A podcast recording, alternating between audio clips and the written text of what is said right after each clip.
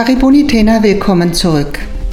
Ich möchte heute mal ein wenig über die Familienstrukturen in Kenia reden, denn diese Großfamilien, das kennt man bei uns ja höchstens noch aus vielleicht südeuropäischen Ländern und auch da geht es stückweise zurück. Bei uns gehen wir eher so in Richtung ähm, Vater, Mutter, Kind, eventuell noch die Großeltern, eventuell noch Tante und Onkel. Das war es dann aber schon mit Familie.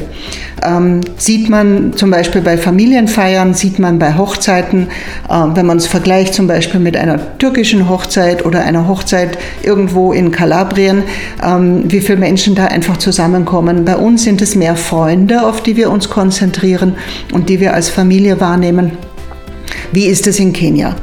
Also zunächst einmal ist eine Familie in Kenia viel, viel größer ähm, als es die bei uns ist. Das liegt natürlich unter anderem schon mal daran, dass die Menschen viel mehr Kinder bekommen. Ähm, zu diesem Vorwurf der vielen Kinder, die man da bekommt, möchte ich nicht ganz ausführlich eingehen. Ich kann das jetzt nicht ändern. Ähm, das ist auch nicht mein Fokus.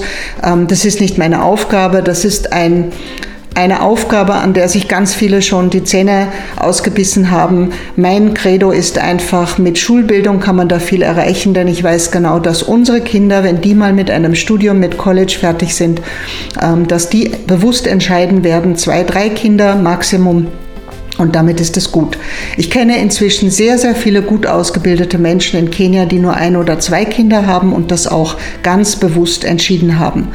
Aber je ärmer die Menschen sind, je weniger ausgebildet sie sind, umso größer sind die Familien, umso mehr Kinder haben sie. Und ja, acht, zehn, zwölf Kinder sind immer noch da, sind noch keine Seltenheit, die gibt es. Und möglichst dann acht Kinder oder zehn Kinder mit zwei arbeitslosen Eltern oder sogar der Vater hat sich aus dem Staub gemacht. Eine kleine Erklärung ist natürlich das Sozialnetz, das es in Kenia nicht gibt, ähm, dass man in der Pension, in der Rente als alter Mensch absolut nicht aus, abgesichert ist. Und ich frage dann immer ganz gerne, wenn diese Kritik kommt, stell dir einfach mal vor, du bekommst keine staatliche Rente. Wenn du krank bist, bekommst du keinen Platz im Spital. Irgendwer muss dafür bezahlen. Und ähm, du wärst angewiesen im Alter nach deinem Beruf auf das Wohlwollen deiner Kinder. Und jetzt hast du nur zwei Kinder und eins davon ist vielleicht arbeitslos. Ähm, dazu kommt eine noch immer relativ hohe Säuglingssterblichkeit in Kenia. Das heißt, wenn man acht Kinder in die Welt setzt, weiß man nicht, ob alle acht überhaupt das Erwachsenenalter erreichen werden. Und natürlich ist Kenia im Umbruch, so wie es bei uns ja vor zwei Generationen auch noch war. Mein Mann kommt auch aus einer Familie mit sechs Kindern. Ähm, drei oder vier Kinder galten als Armut, als äh, könnt ihr euch nicht mehr leisten. Ähm, ja, das braucht Zeit, das braucht mehrere Generationen und jetzt im Augenblick sind wir in Kenia in so einer Zwischengeneration. Ähm, die wirklichen Tagelöhner und ungelernten Kräfte werden immer weniger gebraucht. Die werden auch in Kenia durch Maschinen ersetzt. Was es braucht, sind gut ausgebildete Menschen und hier beißt sich natürlich im Augenblick noch die Katze in den Schwanz. Ich glaube aber, dass das besser wird mit jeder Generation und mit jeder vor allem ausgebildeten Generation. Aber zurück zu Familienstrukturen und auch diejenigen, die halt nur zwei, drei oder vier Kinder haben, ähm, haben große Familien, weil deren Eltern haben halt noch mehr Kinder in die Welt gesetzt. Das heißt, es gibt viele Geschwister. Ähm, das für mich immer wieder äh, witzige zu beobachten ist, dass die wichtigsten Familienmitglieder scheinbar die Cousinen und Cousins sind. Ähm, diese Cousins, Cousinen werden oft noch über den Ehepartner gereiht. Das heißt, natürlich auch, wenn da jemand in Not ist, dann muss man einspringen. Äh, genauso mit Nichten und Neffen. Es geht also nicht nur darum, dass ich für meine eigenen Kinder und für meine eigenen Eltern und Großeltern Sorge trage, sondern die Familienverantwortung geht weit darüber hinaus. Ähm, da ist eine Nichte in Not, die hat keinen Studienplatz, die möchte in die Schule gehen und selbstverständlich muss sich derjenige aus der Familie, vielleicht der Onkel, vielleicht der Cousin, der einen Job hat, darum kümmern. Ähm, auf diese Weise geht es natürlich auch für diejenigen, die Arbeit haben und die sich vielleicht etwas leisten könnten, immer zunächst einmal darum, okay, ich bin jetzt mit der Schule fertig Meine Familie hat mir das ermöglicht, die hat mich ähm, unterstützt. Da wurde im gesamten Familienverband gesammelt, dass dieses eine Kind einen Uni-Abschluss machen kann oder einen Beruf erlernt hat. Und dann wird natürlich erwartet, dass dieses Kind jetzt gut ausgebildet und mit einem Job versehen dafür sorgt, dass es anderen in der Familie auch gut geht. Vor allem aber mal den Geschwistern und dann in weiterer Folge auch den Cousins und Cousinen. Ähm, wir haben nur mal ein Beispiel. Wir haben ein, ein Mädel bei uns im Projekt drinnen seit ewigen Zeiten, also ich glaube fast seit Kindergarten. Dieses Mädchen macht jetzt gerade eine Ausbildung am KMTC, also am Kenya Medical Technic ähm, Institut und ähm, lernt dort medizinisch-technische Assistentin. Sie ist jetzt auf Certificate-Niveau, sie wird noch zwei Jahre anhängen auf Diplom-Niveau.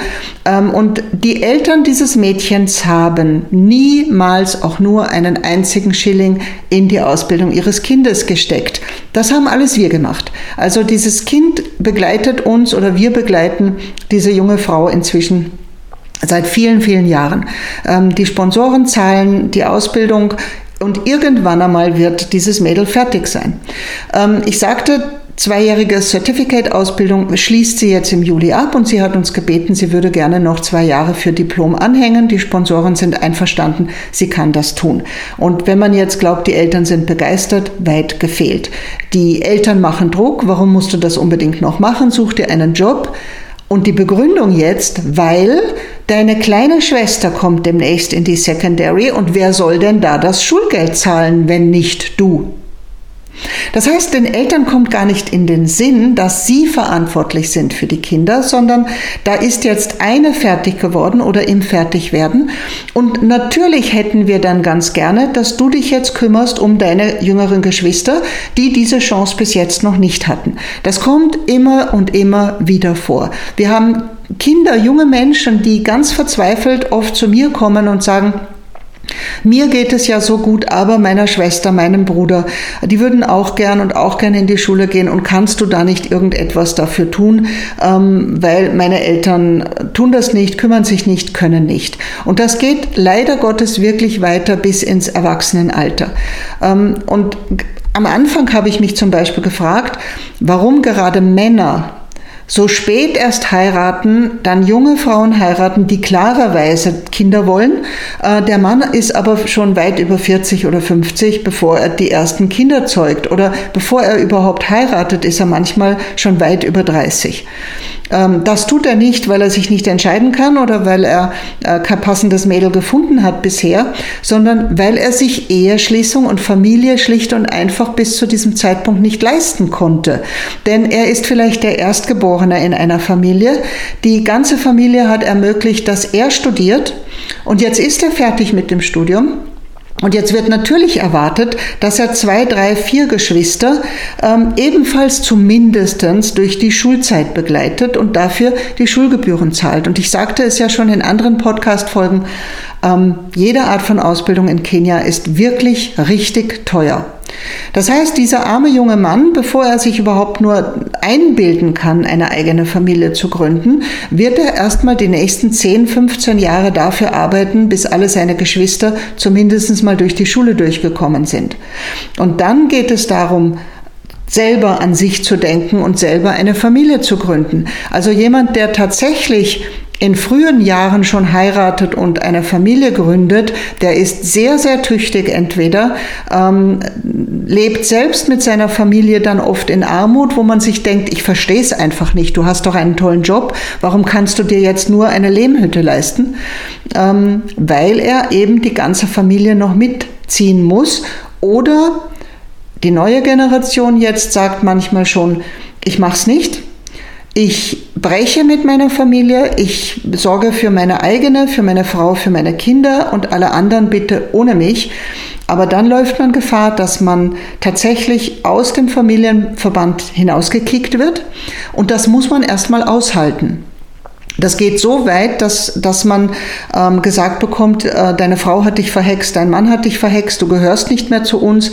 Da ist eben Witchcraft ähm, oder böser Blick oder was auch immer ähm, dabei. Und ähm, das ist wirklich sehr, sehr schwer in einem Land, wo Familie so einen unglaublichen Stellenwert hat, wo tatsächlich erwartet wird, Familie kommt zuerst, dann kommt alles andere. Und wenn du dann ähm, diesen Ansprüchen nicht gerecht wirst, und zwar nicht, weil du es nicht könntest, weil du arm bist, sondern du könntest, aber du entscheidest dich dagegen, das halten die wenigsten aus. Und da werden auch ganz viele dann krank und, und depressiv und ähm, irgendwann einmal kommt es dann wirklich zu, zu großen Verwerfungen. Ähm, also daher, wenn, wenn man sieht, ältere Männer, junge Frauen, äh, Kinder erst gezeugt im späteren Alter, dann ist das wirklich ganz oft der Grund. Und dann muss man sich ja auch vorstellen, ähm, wenn jetzt ein Mann heiraten möchte, es gibt ja immer noch die Regelung des Brautpreises. Ähm, das heißt, ähm, zumindest im christlichen Glauben. Äh, bei den Muslimen ist das anders. Im christlichen Glauben heißt das, der junge Mann muss tatsächlich erstmal eine entsprechende Summe aufbringen, ähm, um die Braut, um seine zukünftige Frau den Eltern abzukaufen. Das klingt für uns natürlich total brutal, ähm, junge Männer und ganze Familien verschulden sich dafür, damit der Sohn heiraten kann. Und wenn du jetzt fünf Söhne hast, ist das natürlich auf der einen Seite toll. Eltern wollen immer noch lieber Buben als Mädchen, aber das wird kosten. Ähm, man kann das jetzt vollkommen blöd finden, aber auf der anderen Seite, wenn man ein bisschen dahinter schaut, diese Familie der jungen Frau hat vielleicht 18, 20 Jahre ganz viel Geld investiert in die Ausbildung des Kindes, in die Ausbildung des Mädchens, Schulgeld bezahlt, ähm, sie, sie hochgebracht, Krankenstände, also Kranksein finanziert. Ähm, und dann kommt jetzt jemand und nimmt sie sozusagen den jetzt schon alten Eltern weg. Denn ursprünglich Ursprünglich wäre ja mal geplant gewesen, dass vielleicht die Tochter die alte Mutter oder den alten Vater pflegt. Und man hat, wie gesagt, viel Geld investiert. Und jetzt fehlt diese Arbeitskraft und es fehlt natürlich auch das Geld. Und dieses, dieser Brautpreis, ist im Grunde genommen nichts anderes als eine Ausgleichszahlung dafür, dass sich die Eltern jetzt mit diesem Geld vielleicht eine Haushaltshilfe leisten könnten, eine Pflegekraft leisten könnten, sich krank sein leisten könnten, sich ihre eigene Rente leisten könnten. Denn es ist immer so, dass die Frau bei der Hochzeit in die Familie des Mannes eintritt und dort als Schwiegertochter dann die Schwiegereltern pflegt und dort im Haushalt mitarbeitet.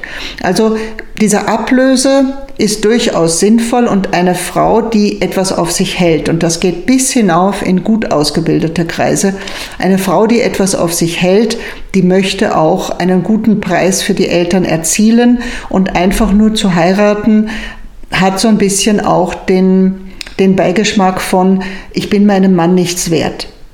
Ähm, bei einer Scheidung ist es dann ganz oft auch so, dass die, die Eltern der Braut einen Teil dieses Brautpreises wieder zurückzahlen müssen, sodass natürlich die Eltern ihrer Tochter immer zureden werden, du äh, überleg dir das nochmal, keine Scheidung, bleib bei deinem Mann, ähm, das ist so.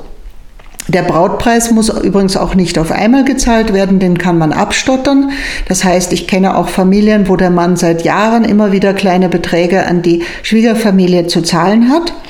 Ähm, und bis das nicht alles bezahlt ist, gehören die Kinder übrigens der Familie der Frau. Auch eine ganz interessante Konstellation. Aber auf jeden Fall, die Familie hat einen ganz, ganz großen Stellenwert und alle unsere Mitarbeiter, das weiß ich 100 Prozent. Wir haben jetzt 66 Angestellte in Kenia und ich weiß, dass alle unsere Mitarbeiter einen ganzen Rucksack an Familie mitzutragen haben und immer wieder mal werde ich auch gebeten, ob ich nicht irgendwo mal helfen kann, äh, weil die Nichte, die Cousine, die Großmutter, die Schwester ähm, irgendein Problem hat, das es zu lösen gilt. Und das wird schlicht und einfach auch erwartet. Als Arbeitgeber ist man sogar ein bisschen in der erweiterten Familie Teil dieser erweiterten Familie. Man ist zwar Boss, also äh, die meisten unserer Mitarbeiter betrachten mich als Boss, ähm, aber als Arbeitgeber, als Boss hat man auch familiäre Pflichten. Das merkt man ganz deutlich, wenn jemand gestorben ist. Das wird immer wieder von mir erwartet, dass ich auf die Beerdigung etwas drauflege, ähm, dass ich eventuell diese Familie mit ein bisschen Geld unterstütze, dass sie über die Runden kommen. Es wird erwartet, wenn Mitarbeiter krank sind und die Versicherung nicht ausreichend ist, dass man selbstverständlich als Arbeitgeber etwas drauflegt auf eine OP, auf einen Spitalsaufenthalt, dass man also sozusagen eine Familienverantwortung übernimmt ähm, für seine Mitarbeiter. So wie eben erwartet wird von den Kindern, dass sie das für die Eltern tun, dass sie das für die jüngeren Geschwister tun, ähm, dass sie es für den gesamten großen Familienverband tun. Das ist ganz oft mühsam. Das ist für viele, viele Kenianer tatsächlich eine unglaubliche Bürde. Wenn man jetzt, sich jetzt vielleicht noch vorstellt, die haben studiert mit einem Kredit, den sie auch noch zurückzahlen können. Ähm, und ich meine, natürlich gibt es auch in Kenia Arbeitslosigkeit und nicht immer findet man sofort den sehr toll bezahlten Job. Aber es ist ähm, auf der anderen Seite auch eine sehr, sehr schöne Angelegenheit, ähm, diese doch Geborgenheit in den Familienverband. Wo ich das immer ganz besonders genieße, ist, wenn ich meinen alten Freund Mr. Karani besuche, der ja mit mir das Ganze gegründet hat der selber sieben Kinder hat, äh, unzählige, alle verheiratet, unzählige Enkelkinder inzwischen und alle leben so um einen Gemeinschaftsplatz herum. Es gibt eine gemeinsame Küche, die ganzen Schwiegertöchter und die einzige Tochter, er hat eine Tochter und sechs Söhne, ähm, arbeiten gemeinsam Hand in Hand. Die Kinderaufzucht wird sich wird geteilt ähm, und seine Frau, die eben die Oma ist, die Großmutter, die ihr ganzes Leben schwer gearbeitet hat, um sieben Kinder durchzubringen, bringen, auch auf Armutsniveau, die ist jetzt sozusagen die Queen im Haus und die lässt sich bedienen und scheucht ihre Schwiegertöchter herum. Und ja, wenn man nur so einen kurzen Blick drauf geworfen hat, kommt einem das vielleicht manchmal seltsam vor. Aber wenn man ein bisschen eintaucht, dann denkt man sich, ja, mein Gott, die Frau hat sich's verdient. Und diese zusammensitzenden, schwatzenden, gemeinsam Haushalt machenden, kochenden Schwiegertöchter zu beobachten, ähm, ist doch trotz allem herzerwärmend. Ähm, ich kann mir natürlich vorstellen, es gibt Zickenterror und Zickenkrieg auch, aber für mich, die ich da immer wieder eintauchen darf, ist es eigentlich eine sehr, sehr schöne und harmonische Angelegenheit. Ich danke wieder fürs Zuhören und ich hoffe, es gab einige feine Einblicke wieder in die kenianische Gesellschaft und Community. Danke.